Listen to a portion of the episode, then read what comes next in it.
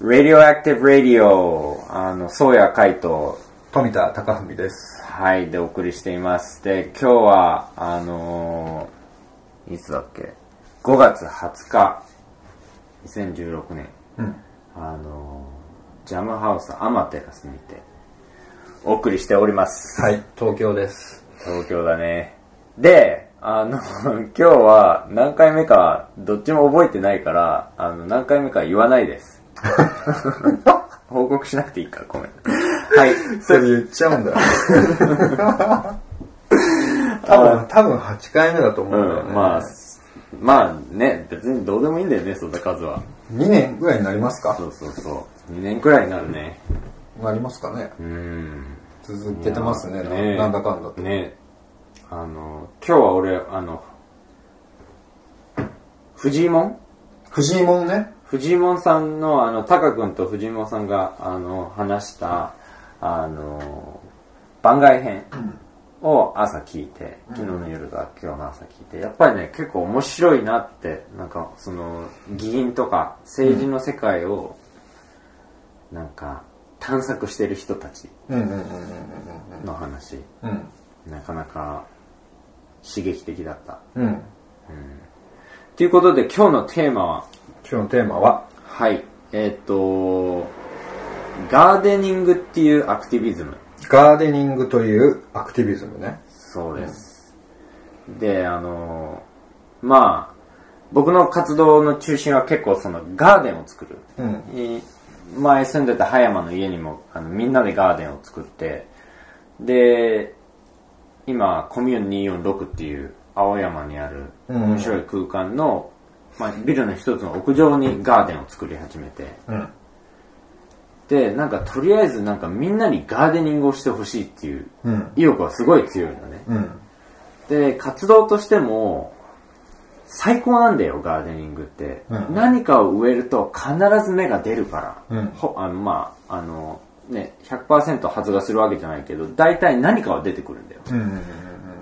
うん。で、やっぱり、なんか、それってすごい生産的な感じがするんだよね。うん。デモとかだとなんか負けてる感じもするけど、うん。で、消費しちゃう感じもしたりするけど、なんか植物の世界ってさ、増えていくから、うん。うん。で、増えたものをみんなにあげれるし、うん豆とかね。うん。だからなんかそれでも立派にそれやっぱり自立し始めてるっていう方向性うん。の転換でもあるし、うん。あの、やっぱり自分で食べ物とか建物をでができる人はコントロールされにくいんだよね。ものすごい自由だと思うんだよ。うん。必要なものは自分の手でできるから。で、それがないと結構そのお金がないと食っていけないとか、お金がないと生き生き生きられないっていう、そういう恐れに駆られて、で、本来だったら絶対やりたくないこととか、賛同しないことをやってしまう。うん。流れができてるんじゃないかなと思って。で、ガーデニングはそこから自分を解放するっていうか、もう種の世界なんか本当にもうな、こんな小さな殻の中に、ものすごい命のポテンシャルがあって、それが必要な条件が揃えば、もう勝手に枯れてた、まあ、ほぼ死に近い状態のものが、生命のメカニズムが動き始めて、で、そこから、あの、ルーツを出し始めて、で、葉っぱを出し始めて、それ全部種の中に蓄えられたエネルギー。で、そこで天と地と繋がった瞬間に、ものすごい成長と可能性がまた爆発していって、そこの実から何百何千倍って広がっていく。うん。だからなんかやっぱり、すごくそういうのはアクティビズムの根源じゃないかなってことを思うんだよね。アクティビズムっていうのはこの場合どういうイメージで言ってうるーんと、やっぱり、まあ一つの、あの、レイヤーでは反体制的。うんやっぱり圧倒的に消費する社会が主流になって、なんか食べ物育てるなんか普通の人はやらないでしょうっていう、なんかその当たり前のところ。であんまりその、生命との関係性が全然違うんだよね。うんだから畑に自分の欲しいレタスとかトマトとか、あの、スナップエンドウとかあって、で、あの、ちょうどランチぐらいにもうシャシャシャって取りに行ってさ、うんサラダその場で生きてるサラダを作るのと成城石井でパックされたなんかどこから来たかわかんないしどの工場でどういう状況でなんか作られたかもわかんないしいつ切られたかもわかんないみたいなさ栄養がどのぐらい残ってるのかとかそれをなんか蛍光灯がガンガン光ってる冷蔵庫の中で買ってバイトの人にレジでピピってやってもらってっていう、うん。そこをなんていうのかなやっぱそれは結構恐ろしい一つのうん。世界だと思う、あの、うん。まあ文化だと思うんだよ、うん。どんどんその生命との関係性を切り離されてしまう。うんでもしょうがないからだんだんそれをもう自分の中で正当化してしまう。だって忙しいし大変だしもうそれ以上考えられないみたいなさ、うん。まあっていう意味のアクティビズムかな、うんだから本当に自分を解放する、うん。でその強制する感覚を取り戻す、うんうん。俺は生命を殺して生きてるんだっていう。でもやっぱりみんなそれで循環してる生態系だからうん。うん自分のその食べてるもののうちの多くをそうやってガーデニングで作れなくてもうん。ちょっとでもやるだけで変わると思う？うん。ちょっとやちょっとで始めてほしい。うん。あのパームカルチャーでも原理の一つが小規模集約システムって言って小規模？集約だから本当に小さな規模でなんかそこを徹底的にやるみたいなさ、うんそうするとあの分散するエネルギーが減る。プロジェクトが東京のいろんなところにあったらもう移動でどんどん疲れたりするけど、全部が自分の庭であれば、うん全然移動の時間がなうんかける必要もないしまとめて見れるから結構楽だったり、っうん。ていう考え方。うん。だから本当に簡単なところからやってみるみたいなさトマトとか比較的簡単、うん。でだったりそういう感じで、うん。で結構自分が実際使いたい。うん。使いたいゴーヤとかいっぱい育てても愛着湧かないと思うんだよね。でもトマトだと結構みんなもうどんどん食べるじゃん。うん。とかパセリとか簡単だし、うん。ハーブとかね。そうそうそう。ねまあそういう意味では夏野菜はキャッチーかもしれないね。そう、わかりやすいし。うん。ガーデニングね。ね。うん。なんか最近よく聞くようになった気がするな、まあうん。なんか俺も10年ぐらい前に聞いてたのがやっぱり小さく、うん。一鉢でもいいから何か自分の食べれるものを育ててみようみたいな、うん。そうするとそこからいろんなことが学べるうん。一つの箱庭のように。だから街にいる人ほど進めてるって言ってたんうだよね、ん。そうだね。やっぱ本当にだって感動するもんこの種が芽を出す瞬間。ずーっと見てられる、うん。なんかトウモロコシがあのねトウモロコシカーノってなんていう？一粒一粒。トウモロコシの一粒。一粒？あそれしかないのか。まあその一粒が種なわけでうん。でそれを植えてそこからなんかねまっすぐな草の葉っぱみたいなのがピーンって出てきて太陽を追い求めてみたいな見たら感動するね。うん。そうだね。命って感じ。やっぱ命をそばに命のそばにうん。命と共に生きてるっていう感覚とつながるそうだもねのでもあるよね多分。センス・オブ・ワンダーが引き立てられる。センス・オブ・ワンダー。そう。なんでなんか不思議さうん。その瞬間のその現象の、うんなんでこうなるんだろうみたいなさ、でもちゃんとそこにはデザインもあってうん。でそれが生き延びるデザインなんだけどものすごい多様性がある、そうだね。ね、それは本当すごい世界だよね。うんなんか本能的に好きって思うしね。うん。その見てて。なんか愛愛が確認できるっていうか、目が出て太陽の方にこう葉っぱを向けてる姿がやっぱ可愛いとか思うしね、うん。だし本当不思議っていうか、ん。すごいって思うしね。そうだね。でなんかそこに蜂とかやってきたり蝶々とかやってきたりして、だんだんとそのより4次元的な5次元的なその複雑な関係性、うん。生命のあの蜘蛛の巣みたいなものがうん。見えてくるんだよね、うん。ただガーデンにいるだけで急にうん。なんか蜂がせっせと花粉体につけたりして飛んでいくとかさ、ね青虫がどんどん。レタスとか食べるとか。うんなんかアリがアブラムシを管理して。あれすごいよね、うん。だからアリファーマーなんだよね、うん。アリファーマーがアブラムシをなんか育てて尻の汁を飲む。すごいよね。超やばい世界だよね。うん。でもそういうのは普段多分あんまみんな気づかなかったり虫殺せみたいなそういうもう癖になっちゃってる。習慣づけられている反応。うん。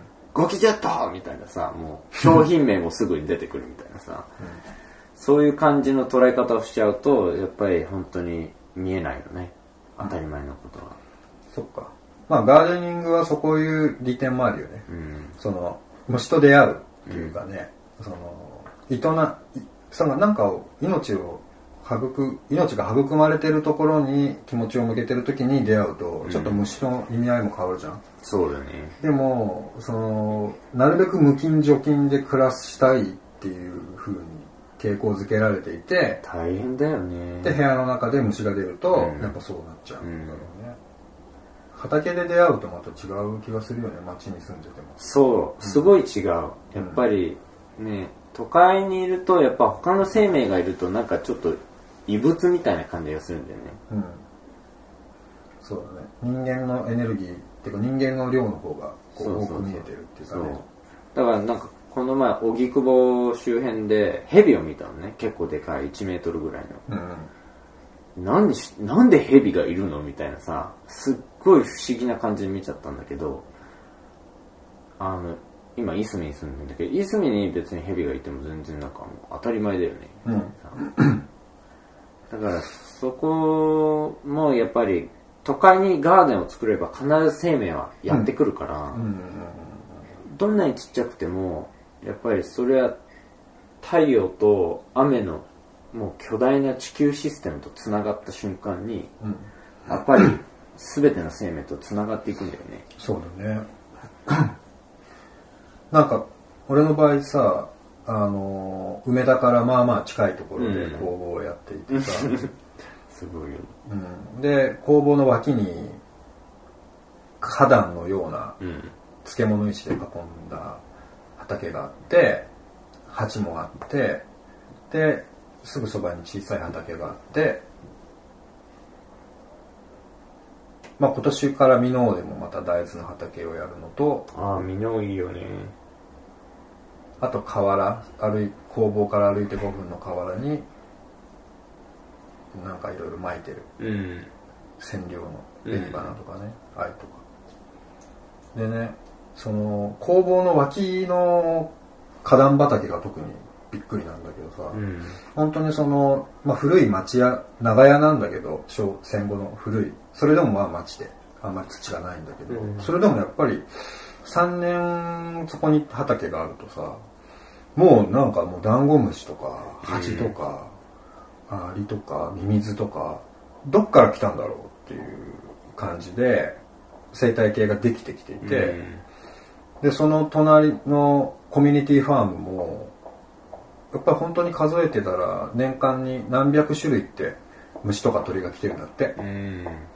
だからやっぱりこう街ができていろんなものが消えてなくなっちゃったわけじゃなくて、うん静かに待っててうん。なんかこう取り戻されるとすぐ集まってくる。そうだね。うん。まあ、妨げなければうん。再生していくんだよね。うん。そのプロセスを。それがもうそこにあるなんていうか流れだからさ、うん。妨げるっていうのはその生きにくい環境をそうそうそうそうそう。キープするあみたいな。の環境汚染をしたりどんどん開発しちゃったりっていうでもそれを、まあ、いずれはやめるわけじゃん。うん。なんか無理やりさせられるか自分たちで選択するか。その時に自然がまたねあそこも超あの川べりだよね。うん。川沿い。うん。だからすごいエッジの空間なんだと思う。うん。ここに陸の空間とみねそうだね。川の空間とまあ海からもそんなには遠くない？そうだね。だから結構すごいエエッジだね。だね。うん。と都会うん。大都会の部分ともうちょっと緩やかな都会の部分とかいろんなエッジだよねあそこは。そうだね。うん。まあ日本は結構そのエッジっていうのはなんていうの？境界線とか、うん。もう分かれ目のグレーゾーンとか、うんうん。交流がある場所っうん。ていうイメージ？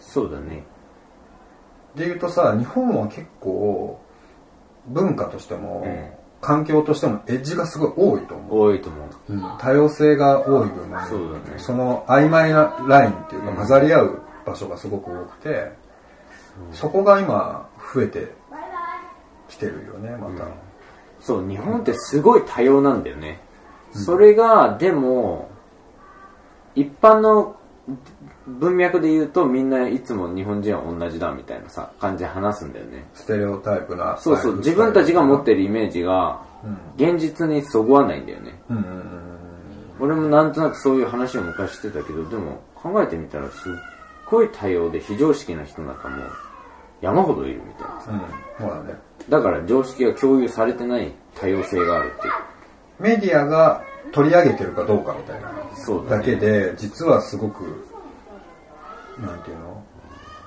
偏ってないっていうか、まあある意味すごいいろんな方向にみんな偏ってるっていう感じがあるよね、そうそうガーデン。が日本もすごいさ、うん。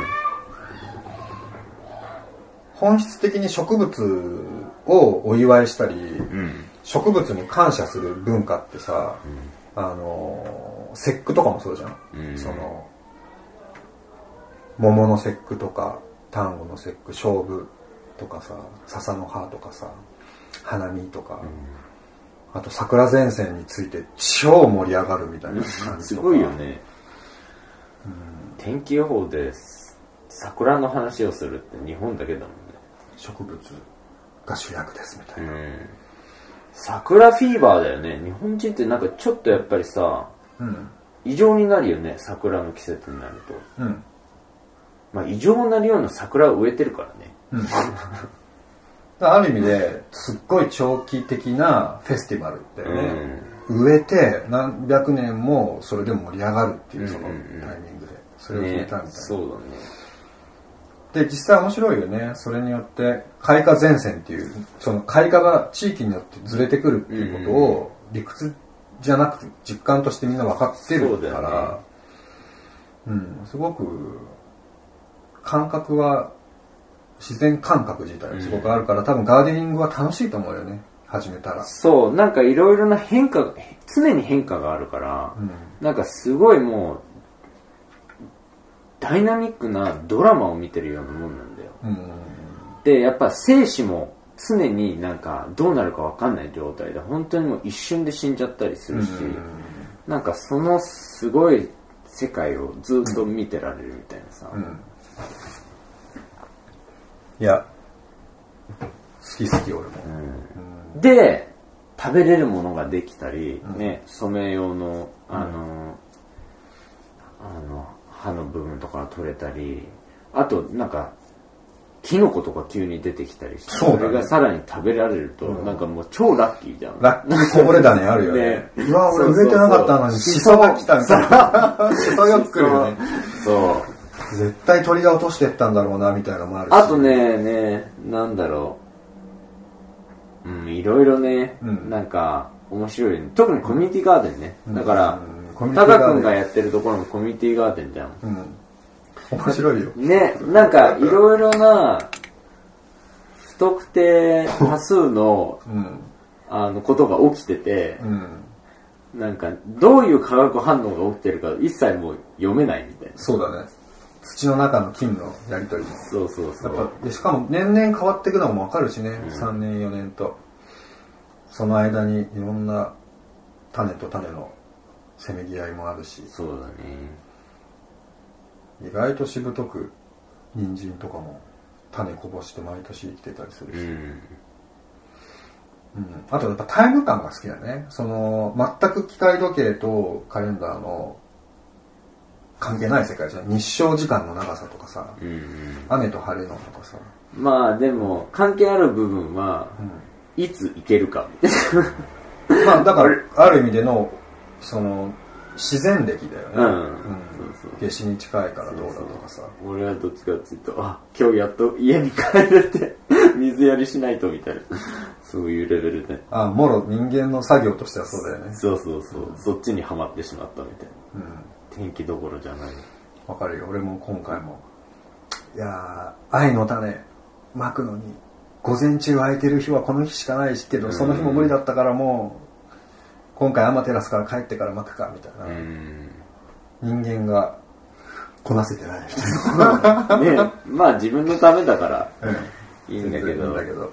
な、なんかそれもさっき話してたよね。そのもう本当にできることをやるみたいなさ、感じで、なんか理想を持つのは大事だと思うけどさ、方向性になるから。うんでも、とりあえずハードル下げて、できることをやって、ね、別にでっかいガーデンなんか作らなくていいから、ちょっとプランター一つ育ててみるとか。うん俺のおすすめは、うんアボカド。へで、なぜかっていうと、種が超でかいじゃん、あれ。えでかいねで、あのパフォーマンスが半端ないんだよ。うんもうなんかあの、あれに串を刺して水にお尻の部分つけといて、うまくいけば2週間ぐらいで、あの根っこが、ああれがパカッて割れて、うん根っこがジュルジュルジュルとか出てきて、上からだんだんなんか葉っぱが出てきてみたいなさ、すごいパフォーマンスなの。で、実際育つし、日本でも。で、今までアボカドなんかさ、やっぱり本当に超商品じゃん、ほとんどの人にとって。うんなんかもう全然木のイメージもないし、ただ美味しいフルーツ、うんまあね、緑のフルーツみたいな感じで。それが目の前で今までゴミとして捨ててたその種が、今度新しい木になるみたいなさ、水をあげれば勝手にできるみたいなさ、それは結構、入り口としては子供も盛り上がるし、いいと思うよね。いいねうん。あの小学校の日本のさ夏休みの自由研究でうん。チューリップとかさうん。ヒヤシンスとかもうん。やっぱり球根だったもんね。あのうん。でかい。やつから。うん。行く？確かにね。すっごいエネルギーが蓄えられてるからう、ん。やっぱり、あの、成功する可能性が高いんだよね。うん。一級入魂ってやつだね。うん、そう。うん。アボカド屋さんがねあるんだよね中津にあ、本当アボカド専門店があって種はくれるっていうのになってて、へー。ですごい丁寧で愛があるアボカド屋さん。なんか初めて聞いで食べ頃のやつと3日後が食べ頃のやつと1週間後が食べ頃のやつとかすごい細かく売ってて。で食べ方とかも写真で詳しく説明していて。アボカドメディアアボカドスタン。ドだね、いいね。やってみようかな。ねえ、俺もアボカドほんと大好きなんだよね。ただ、まあ気候、そ実がなる気候とならない気候があるから、うん木は育っても実はならないっていううんうん可能性の高い。和歌山とか徳島あたりはできるらしいけど、あと九州とかもできるんじゃないかな。まあそういうなんかいろいろ、やっぱりそういうこともさ、植物実際植えてるとだんだん分かってくるんだよね。そうだね何ができるかとか。東京とかは、例えばパパイヤとかできるんだよね、東京は。やろうと思えば。ヒートアイランドで。へえだからもう、東京が温室みたいなもんなんだよね。うんで それもすごい話だそう、だから温度が高いんだよ、東京って。うんちょっとだけ。うんものすごい熱を、地熱的な？空気熱っていうかここの人間界が作り出してる熱電力とか、うん電あなるのほどね。ー電力が大きいかな。そこから熱が浪費してるからずーっと。電熱線からずっと出てとか、実際使う時とか、うん。やっぱりあのどんどんそのエネルギーが熱として、熱エネルギーに変わっていくから、うんまあそれと、あと、あの、蓄熱する素材でできてる。うん。だから太陽光がどん、太陽光の熱をどんどんどんどん吸収して、うん。で、さらにアスファルトと黒いから、やっぱり色もやっぱ吸収率が変わってくるから、うん黒いアスファルトとこのコンクリートの巨大な塊、全部熱を吸い込んで、夜はずっと、あの、放射熱を出してるの。うんそうすると、冬、あの、寒い日も、地面から熱が出てるから、パパイヤが生き延びられる。なるほどね。なるほどね。分かった。それはじゃああれだね。気温だけじゃなくてその昼間の地温と夜の地温の差が少ない方がいいんだね。そう、まあ植物にもよる。そのパパイヤちゃんの場合は。そうそうそうそうそうそう。なるべく暖かい方がいい。うん。で、安定してるのが安定してるのがいいんだよね多分。そう。そうか、でもそういうなんか俺も思うのはさどんなにちっちゃく育てていてもさ、それについてこうやって考えたり喋、ったりするとかする時間増えるじゃん、そのちょっとでも植物に触れてると、それがいいよね。そうだね。やっぱり日常の中でこうやってコミュニケーションしたり、思考を考えたりする話題の中のうんうん。大事なものの一つにやっぱり植物があるっていうのは。そう。だってうちらが必要なものは大体植物から来てるからね。そうだよね、ほぼ全部だよね。うん、こんなにうちらが必要としている生命体はないみたいそうだねな。ガーデニングうん。ねあとなんだっけ？コンポストって言ってたよそう、コンポストも、まあ、ガーデニングっていうのは、ただ植物を育てて食べるんじゃなくて、やっぱりなんか生態系をデザインするっていう、そういう捉え方をしてるんだよね、俺は。だから、まあ今やってるコミューン246のプロジェクトはすごく面白いんだけど、その屋台があるんだよ、そこに。さあコミューン246はどこにあるかちょっあとインフォメーションお願いできますか、えーっと、表参道駅から2分ぐらい歩いたところで、ビルに囲まれているアスファルトの平たい、まあ駐車場みたいな空間で、そこに、なんか2年間に1回プロジェクトを誰かが提案して、その土地を実験的に使える、うんエッジな空間なの、そこも。エッジそう。で、そこにメディアサーフっていう会社とかいろんなあの人たち、自由大学とかが手を組んで、プロデュースしてるなんか、ミニポートランド。うん美化されたポートランドみたいな。ポートランドっていうのはベイエリアにあるポートランドはオレゴン州。オレゴン州ベーレの北。北オレゴン州の首都のポートランドっていう、まあ日本でもすごく街づくりとかに参考にされてる街で。クラフトマンが多いんだっけ？まあ、クラフトマンが多かったり、なんか、オルタナティブな、まあね、あのい観光社会の中で生きて、生きたくない若者がいっぱい集まって、クリエイティブに生きてたり、うんお金をなるべく使わずに楽しい活動をするみたいな。まあそういうところ。そういう感じを一つのイメージに作ってるのがコミュニティそうそうそうそう。ねで、面白いねうん。で、そこにいろんな面白いデザインの屋台があって、うんで、まあ、それなりにこだわってるビーガンに動物性のものを一切使わないカフェとかもあったり、魚だけを扱って、魚はなんか結構知り合いから取ってる魚屋さんがあったり、まあ、なんかこだわってる感じがあって、で、とりあえずじゃあ、生ゴミが出るわけじゃん、料理を出せば。うんで、ミミズコンポストが置いてあるの、そこに。うんすっごい端の方でなんかちょっと、あの、まだ全然か生かされてない感じなんだけど、でも、ミミズコンポストがあるから、生ゴミがもうそこで、ミミズの餌にできて、ものすごいいいオーガニック肥料が作れる。うんでもガーデンがなかったの。うんうんだから肥料は溜まっていくわ。でも、肥料を使う場所がないみたいなさ。で、コミューンっていうぐらいで、なんか、もうガーデンでしょっていう感じで、で、そっちのメディアサーフの人も、いや、ガーデン、アーバンパーマカルチャーやりたいっていうお誘いもあったから、もうちょうどいい組み合わせで、今話が進んで、実質今、ガーデンができてんの。うんうんでも、ここで結構大事にしてるポイントが、あの、なんか、食べ物を自給するよりも、うん。うん。また食べ物を生産するよりも、うん僕がガーデンでやろうやろうとしてることはコミュニティを育てることうんうんだからコミュニティガーデンがしたいのでガーデンを通して人がつながっていってそのつながるっていうのは人とつながるうん。うん。コミュニティっていう感覚を感じるうん。で自分も貢献できるところは貢献するみたいなさ、うん貢献の場でもあるし、うん。であの癒しの場でもあるし、うん可能性の希望の場でもあるしあのと生態系とつながるうん。生態系仲間み生態系仲間ね。たいな、生態系メンバー。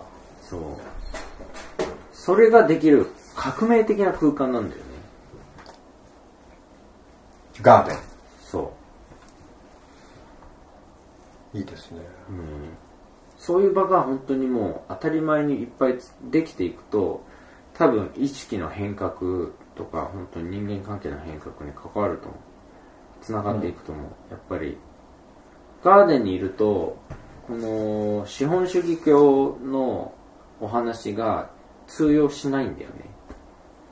通用しないっていうか意味が分かんなくなってくる。だって食べ物は種を入れたら出てくるから増えるみたいなさ。自然は増えるみたいな。ミミズも増える。全部条件が揃った。ら勝手に増えていって。お金は必要ないんだよね。だってお金を使ってる生命は人間だけだから。地球の他の生命は全員お金は一一回も使ったことない。っていうそこが結構なんかさ俺の中でガーデンやってると当たり前だけどガーデンやってないとえーでもそれはでもやっぱ人間お金かかるからみたいな感じになっちゃうわけじゃん。うん。でも本当に生きるために必要なさこの酸素でプランクトンと森から来るわけじゃん。ただでで雨もなんか勝手に天から降ってくるし、うん。あと食べ物は勝手に土からポコポコポコ出てくるやばいよねこの星はでその感動このなんてこんなにすげえところに住んでるんだろうっていうのがガーデンやってると近づけると思ううん。なるほどね。そこまでいかない人もほとんどだと思うけどでもなんか本当になんか本当に生きるために必要な条件って全部揃ってるんだみたいなうん。お金って関係ないよねそこそこの部分はうん。うん。本当に人間社会の空間だけでなんかそこはすごくネックになってしまうっていうかさよく理解できるようになるよね。うんうん。その、うん。なんか違和感を理屈じゃなく実感できるから、なんか、じゃあやっぱり人間社会のシステムの、ここは見直した方がいいね、みたいなことが、実感としてわかるきっかけにもなるよね。そうだねそっか、いかに不自然だったか、みたいなこととかね、気づけるよね。うん本当よもぎを摘んで草木染めとかしてると本当そう思うよね。ねとかやっぱりいすみに移住してやっと畑を作ってもう本当に畑作るとすっごいワクワクするのね。もう可能性しかないからそこには。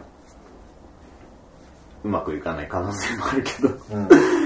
でもなんかさこの今までまあそれなりにさあのローカルな野菜しか扱ってないところで買い物しててまあそれはね消費するんだったらそういうところから買うっていう方がいいかなっていう感じでさ買ってるんだけどでもガーデンから収穫できるっていう感じになってくるとそれさえちょっとやっぱりなんで俺こんな土から出てくるものにおこんなにお金を払わないといけないんだろうみたいなさ。家で育てた方が新鮮になるしって思い始める。うん。結構意識がシフトすると思うんだよね。うん。そうだね。コミュニティってねいいよね。そのやっぱりそのエッジ、うん。うん。今の自分の役割を今の社会の中で果たすには、どうしても今諸事情があって作れないみたいな。人が月に1回とか週に1回表参道に行くと畑仕事をちょっとできるみたいな、で貢献してる感じもあるみたいなね、うん、人と人がつながるガーデンっていうのは意外とないからね、うん。やっぱ畑って私有地っていうイメージがすそごく強くなってるから、勝手に入ったら泥棒畑泥棒みたいになっちゃうからさ、そうやって交われるっていうのは貴重だよね。そう。まあ本当にギフトの世界のお誘いだよね、うん。ガーデンっていうのは。うん。であのーまあパーマカルチャーでよく使うあのーコンセプトはフォレストガーデンっていううん。森のような畑を育てる。だから結構その多年草果樹とかベリー類とかあのを育てて何層にも同じ土地を使うっていう、そういうコンセプトなのね。普通は 2D で平面しか使わないじゃん、うん。そこをいくつか組み合わせて徹底的に立体的に空間、うん。さらにじ時間軸も入れたりして、うん。4次元的にうん組み合わせるんだけど、うんそれのいいところは森ってさ誰も管理しなくても森じゃん。うん。一年草と違って。うん。だからうまく最初にうまく植えとけば、うん。勝手に自分たちが育っていってもう食べ物だけ降ってくるうん感じになるの、うん。まあ多少手入れをすればもっと実が出るとかさ、うん。もっと元気になるとかそういうぐらいででもまあ理想は本当に森のように管理しなくても勝手に実が出る、でそれはやっぱりできるんだよね、うん。フォレストガーデンね。そう。だからそういうのを空き地もいっぱいあるじゃん。東京も大阪もさ、空き地とかはグレーゾーンの土地、うん。誰が管理してるかちょっと分かんないけど明らかに誰も管理してないみたいなさ、うん。あるよ。いっぱい。だからそういうエッジの空間にどんどんどんどんイチジクの挿し木とかしてさそれ別に誰にもコストかかんないから挿し木どんどんしてイチジクをとりあえず育てるみたいなさ、っていう感じで食べ物を育てていけばうん。うんやっぱそれが一番入り口としては簡単。快楽だし食べるってことは、うん。でそのギフトの世界とつながれる。うん。何も自分はしていないのにここにイチジクがあってそれを俺がもぎ取って食べればタダで食べた それすごいよね。うん。お店でなんか4つで600円とかさがここでさらに新鮮なのがタダみたいな。木から提供されて美味しくなんかぶら下げてるみたいな。パン食い競争みたいな。ほらほらみたいな。だからなんかそれねそういう切り口がいっぱいあったらいいよね。うんなんか安心感を育てるよね、うん。そういう環境があるとね。一つでもね。う。ん。うん食べ物はねでかいよね。本当に、うん。その食べ物をあそう。それで俺がもう一つ大事にしてるのがそのみんなが自給することを目指してるわけじゃなくて自給できる人になってほしいっていうところがポイントなんだよね。うん。だから東京を持続可能にしようとかってあんま思ってないしうんあのみんなが東京で自給自足するってことも現実的だと思わないから。うんでもみんなが自給できる人になれば勝手に意識が変わっていってちょっとずつやっぱ生活をシフトしていくと思うんだよね。うん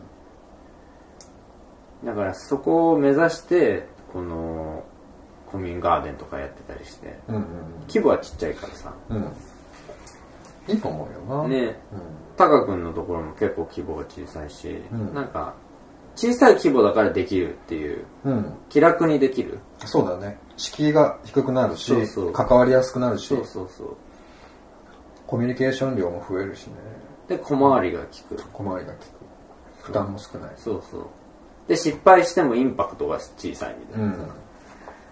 やっぱりその小さくでも始めることで喜びが大きくなっていくから、うん。またもう少し大きいこと大きいことっていうかねなんかもう少しやりたいと思ってやれてなかったことをやろうって気持ちになるから、やっぱり初めは小さくで自分のペースでやっていくとあとはなんかもう植物と土がうん。その言うことをしっかり聞いてたらね、なってしまう、ねうん、本当になんかコミュニティの中の存在居心地の良さも高まった気がする。俺が花壇とかやってるうちに、やっぱり周りのおじいちゃんとかおばあちゃんと話す話題になるんだよね、うん。そうだね。でみんな意外と気にしてるし植物を、うん。でみんな植物好きだから基う本、ん。そうだよね。なんか癒しになってるね、うん。すごく。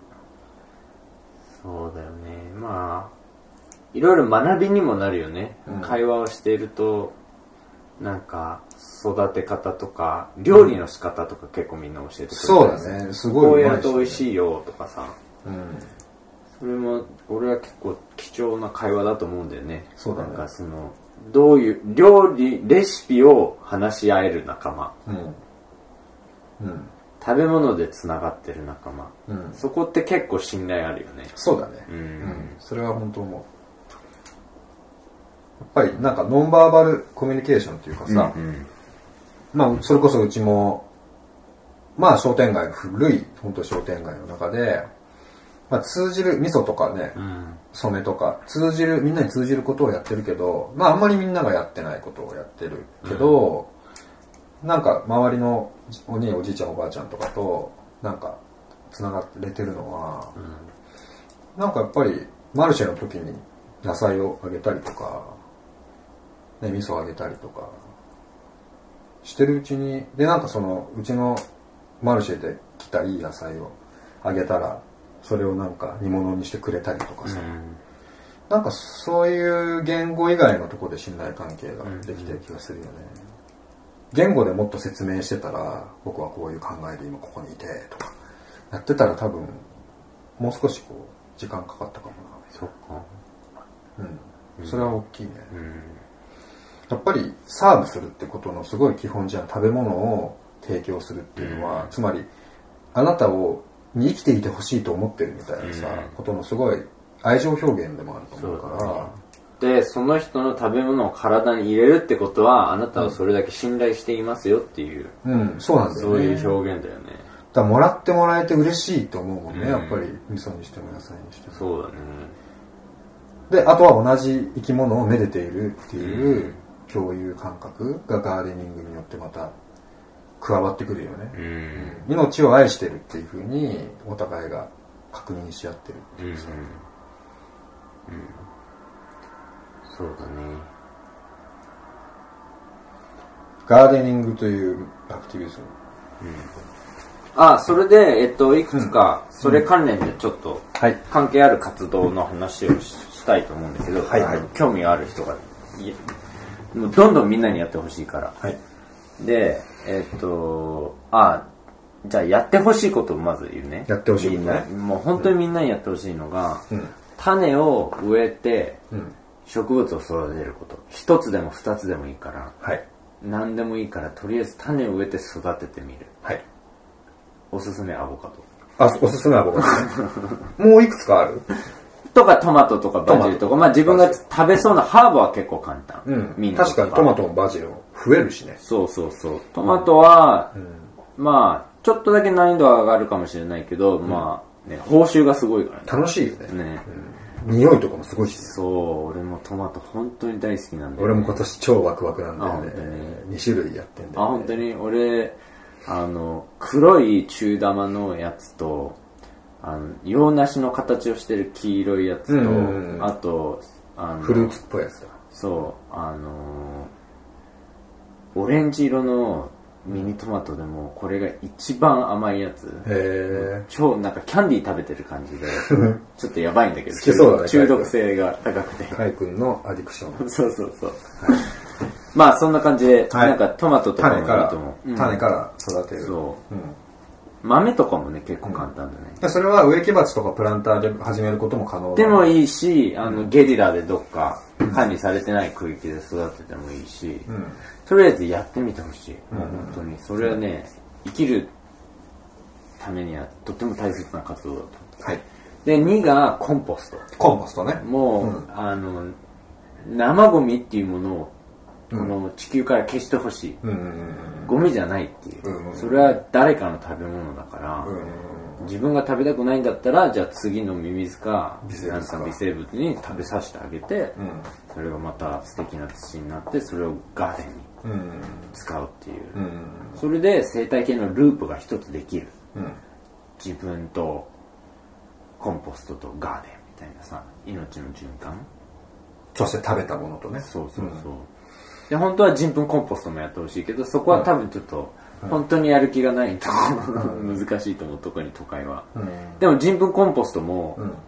やっぱりもうなんかマジでなんでうちはやってないのっていうくらいうん。非常識だと思うね。うん。その、すごい評価が出ちゃって。理にかな、理にかなってることそうそう、でも本当にだってそれも食べ物だからさ、うん。畑から出した栄養が体を通って出てきてるだけだとそれ戻さないと栄養がなくなっていっちゃうわけっていうまあそういうのその、まあ、人糞コンポストまでいかなくてもコンポストね。そうコンポストミミズコンポストとかバクテリアでキエロとかいろんなのがあって、うん多分みんなに合うやつがあるはずだから、うん。段ボールコンポストとかうん。で、あのーまあ、ここからが、その、いろんな関連活動、関連活動。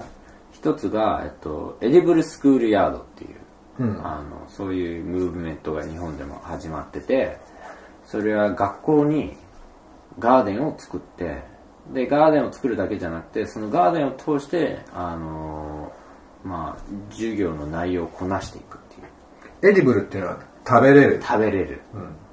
school、学校、 yard、庭。こう、学校でやるんだね、それは。そうそうそう、小学校とかで。昔あったらしいね。畑、田んぼやるとか。あるある、うんあのーね、でも、やっぱ都会になると特にそういうのがなくなってくるんじゃないかな。うん。うん、これは結構都会でやるっていうのが、まあ、一つのポイント。うん。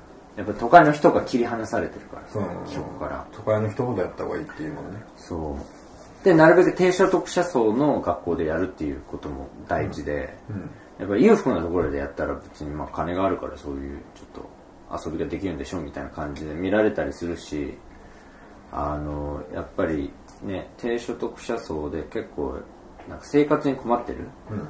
人たちとまあこのムーブメントはもともと始まってバークレーでそうなんだ。バークレーで始まったんだね始まってえーそれがまあ世界中に今広がってるっていう感じなんだけどそうやっぱりガーデンがあってで子供たちと先生だけじゃなくてコミュニティもそのガーデンを手伝ってくれる親とかもそうするといろんな関係性が作れるようになる、うん今まで役割分担されてた学生先生とかさ外の人中の人っていううん。うん。ででプラスの世界で食べ物でつながるとみんな結構ハッピーだからそれでなんか本当に学校が変わったんだってうん。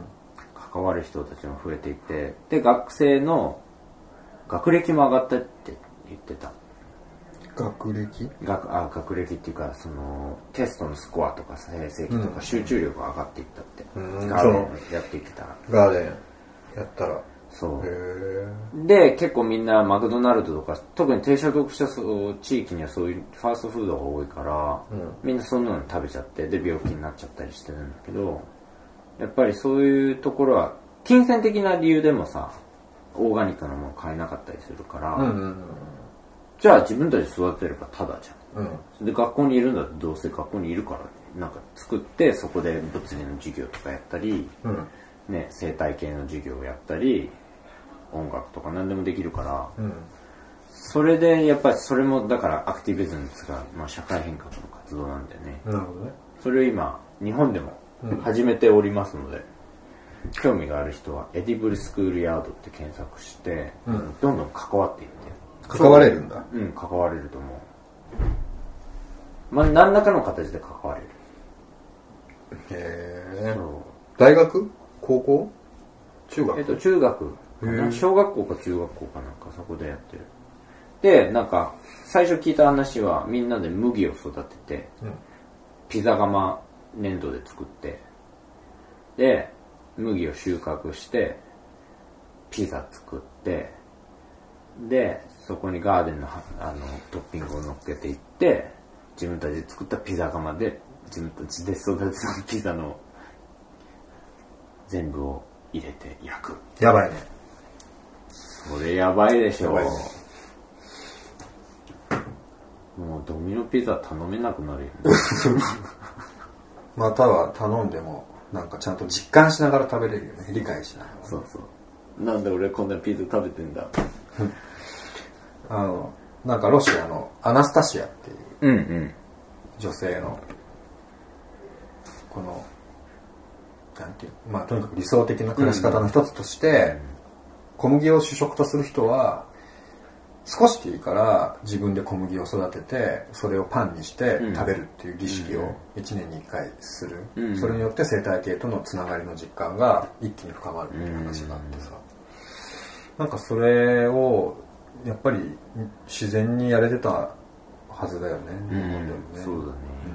まあ米とかやったらいいよね。ね、じゃあやっぱりコミュニティっていう感覚だと田んぼもスッと手伝えるけど日当いくらみたいになっちゃうと考えちゃうまた自分で全部やらないととかさ。そうだねうん、結構大変だからね。コミュニティでやると、だから本当にエネルギーが分散されるから、うんまあ作業が分散できるから、うんでみんなちょっとはやりたいけど、やりすぎたくない。みたいうん。な。だからそういう感じで、だからコミュニティガーデンもいいんだよね。うん。俺もだって東京から2時間だから水やりなんか絶対しないし、うん。でもいろんな人がやりたいっていう人たちがいたり、うね、だからなんかそれでちょっとずつ人間の生態系が出てきてきてる、ね、そこが俺は面白いと思うんだよ。この人間の生態系のデザインっていうかさ、うん。デザインも全部コントロールしてるっていうよりはなんとなく条件を整えてうん土作りもそうなんで条件を変えていくっていうだけで、育てるのは太陽と水とうん。植物とババクテリアとかだから、うん。ね。そうだね。観察を良くしたりうんうん。理解を良くしたりとか。そうそうそう、うん。観察力は上がる。うん。うん。そう。でもう一つが紹介したかったのがえっ、と Edible City っていう Edible City って映画？映画、うん。ドキュメンタリーで、えっと、これはベイエリアカリフォルニアの北の、まあ、真ん中の方のサンフランシスコとかあるあそこの周辺のまあその食べ物をテーマとしたアクティビズムの映画なんでね、うん。ゲリラガーデンとか、うん。低所得者低所得者地域になんかそのまあ消費者組合みたいなのを作ってオーガニックを取り扱うとか、何かとそのガーデニングを通して社会変革をしてその食べ物の自給の権利っていうか自給の技術を取り戻していくっていう。うん。で結構おかっこいいんだけどさなんかあ食べ物とか畑でこんなに熱くなるんだみたいなさ。で結構若い、うん。若い人たち大学生とかも関わってたりして、結構警察と向き合ったりするんだけど、うん。でガーデンを作るたんびにブルドーザーで潰されて、うん。でまたみんな帰ってきてまたガーデンするみたいなさ、うん。その美しさ片方はいつも破壊に来るけどそれでも植え続けるみたいな。それで結果あのーなんかそこはガーデンになったの、うん。もう占拠したのにその土地を、うんうんうん。それがもうみんなの思いが強すぎてガーデンになったの。うんとかなん。かそういう話を、まあ映画があって、リブルシティっていう。で、翻訳されて、あのー鈴木絵里ちゃん。が日本を今駆け巡って、あのー上映会とトークをやってきたん。だけど、うん。まあそれもぜひ、あの、上映会やったり、あの、見てみてください。結構ね、この、アクティビズムっていう部分が伝わるし、うん。あのーまあ、僕のかっこいい仲間たちがいっぱいいる。なんか、本当に尊敬してる人たち。うんこういう人たちと一緒にいるから、こうやって東京で活動できるっていう。うんだからなんかそういうのもみんなに分かち合えたらなって思ってる。オッケー俺も見たいですねうん。Edible City ね Edible City。オッケーという感じですかね、僕の方からは。はいね。ではではという感じで、えっと、また次回は、うんどんなテーマになるか全くわからないけど、また、あの、お楽しみにしてください。はい。はい。じゃあねーじゃあね